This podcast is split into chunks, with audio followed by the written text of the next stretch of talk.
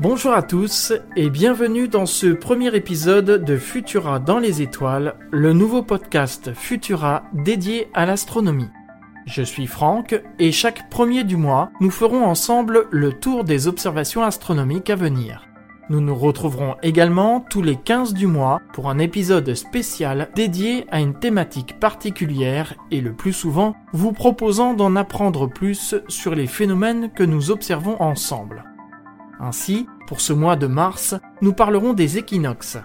Pensez donc à vous abonner sur vos applications audio préférées pour ne manquer aucun épisode, et si notre travail vous plaît, pensez à nous laisser un commentaire avec le hashtag Futurapod et 5 étoiles sur les plateformes. Avant toute chose, pour toute observation, il vous faut tout d'abord vous éloigner de toute source lumineuse, centre-ville, lampadaire ou route. Privilégiez la campagne, avec un horizon bien dégagé si les observations doivent se dérouler au ras de celui-ci. Attendez quelques minutes afin que vos yeux s'habituent à l'obscurité. Voici une sélection d'événements marquants à observer soit à l'œil nu, soit avec une paire de jumelles ou un télescope durant ce mois de mars. Du 1er au 15 mars, Profitez de l'absence de la Lune en soirée pour observer la lumière zodiacale. Qu'est-ce que la lumière zodiacale? Eh bien c'est en réalité la lumière du Soleil qui se situe en dessous de l'horizon, qui éclaire des particules de poussière qui se trouvent au niveau de l'orbite de la planète Mars. Pour l'observer, il faudra attendre que les dernières lueurs du crépuscule aient disparu, vers 20h30. Il faudra observer au-dessus de l'horizon ouest, là où le soleil s'est couché quelques heures auparavant, et vous verrez une traînée lumineuse qui monte vers le ciel. Elle n'est pas très très lumineuse, c'est pour ça qu'il faut absolument qu'au-dessus de l'horizon ouest où vous observez, il n'y ait ni grande ville, ni lampadaire, ni toute source lumineuse. Pour observer dans les meilleures conditions, privilégiez, si vous le pouvez, la montagne, loin de tout éclairage urbain. Et pour cette observation, pas besoin de télescope, pas besoin de paire de jumelles, vos yeux suffisent. Le mercredi 3 mars, à 20h15, je vous invite à observer au-dessus de l'horizon sud-ouest. Levez les yeux sur le premier quart du ciel, et là, vous tomberez sur un petit point rouge. Ce petit point rouge, c'est la planète Mars, dont on a beaucoup parlé ces derniers jours, avec l'atterrissage avec succès de Persévérance sur la planète. À droite de la planète, légèrement au-dessus, vous trouverez une tache floue. Cette tache floue, c'est un amas d'étoiles. C'est l'amas des Pléiades, qui regroupe plein de jeunes étoiles. C'est l'un des plus beaux objets célestes qui nous soit donné de voir depuis la Terre. La planète Mars, comme l'amas des Pléiades, est visible à l'œil nu, mais vous pouvez aussi l'observer avec une paire de jumelles ou encore un télescope. Le jeudi 4 mars, à 20h15, il vous faudra trouver la constellation du Lion qui se trouvera au-dessus de l'horizon Est. Dans la partie inférieure de la constellation du Lion, vous y trouverez l'astéroïde Vesta. Malheureusement, il ne sera pas visible à l'œil nu, il vous faudra au minimum une paire de jumelles ou un télescope. Vesta est le deuxième plus gros astéroïde de la ceinture d'astéroïdes qui se trouve entre la planète Mars et la planète Jupiter. Il sera en opposition, c'est-à-dire que la Terre se trouvera entre le Soleil et Vesta. Vesta sera ainsi idéalement placé pour de bonnes observations durant toute la nuit.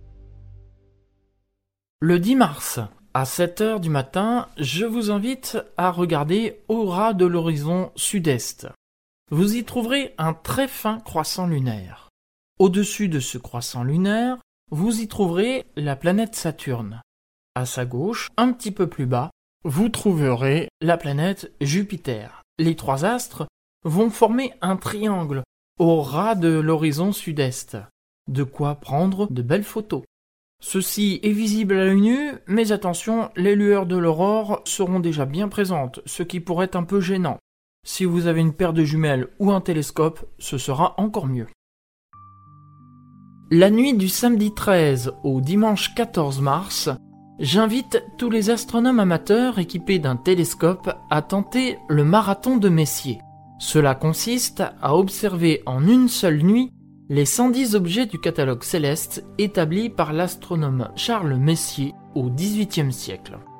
Ces 110 objets, en fonction des périodes de l'année, ne sont pas tous visibles, mais il arrive quelques jours dans l'année où ils le sont, ce qui donne donc lieu à ce marathon de Messier créé en 1970. Avis aux amateurs? Le mardi 16 mars, à 20h30, je vous invite à observer au-dessus de l'horizon ouest un fin croissant lunaire. La lune sera de plus accompagnée d'une belle lumière cendrée. Qu'est-ce que la lumière cendrée? Il faut savoir que la Lune présente des phases. Premier quartier, pleine Lune, dernier quartier, nouvelle Lune. Si nous étions sur la Lune, nous verrions la Terre nous présenter elle aussi des phases. Lorsque la Lune est en nouvelle Lune, la Terre est en pleine Terre. La lumière cendrée, c'est tout simplement la lumière du Soleil qui se reflète sur la Terre et qui est renvoyée vers la Lune et qui éclaire la partie sombre de la Lune d'une douce lumière cendrée d'où le nom lune cendrée, à observer au-dessus de l'horizon ouest, à l'œil nu, avec une paire de jumelles ou même un télescope.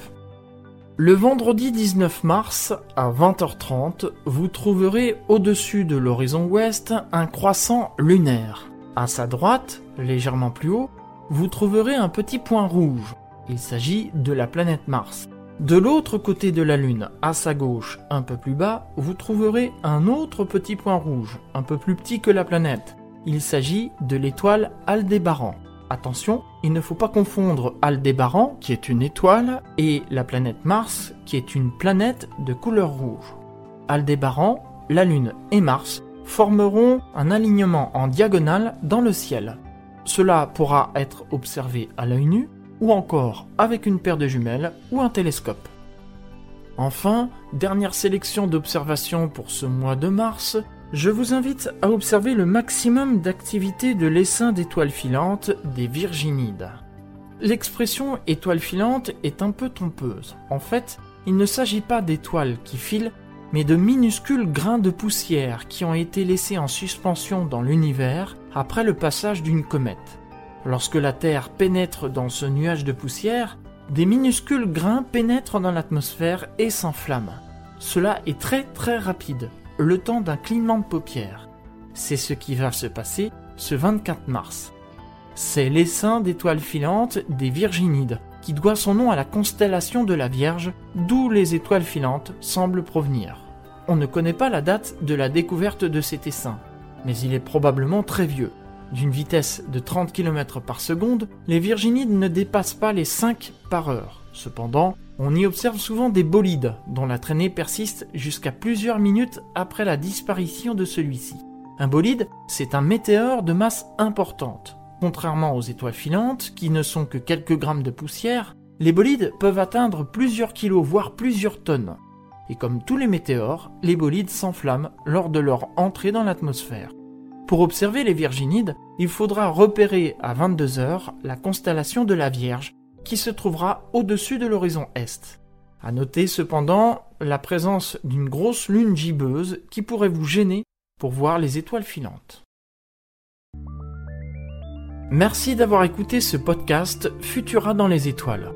Si vous appréciez notre travail, n'hésitez pas à vous abonner et à nous laisser un commentaire et 5 étoiles sur les plateformes de diffusion pour nous soutenir et améliorer notre visibilité.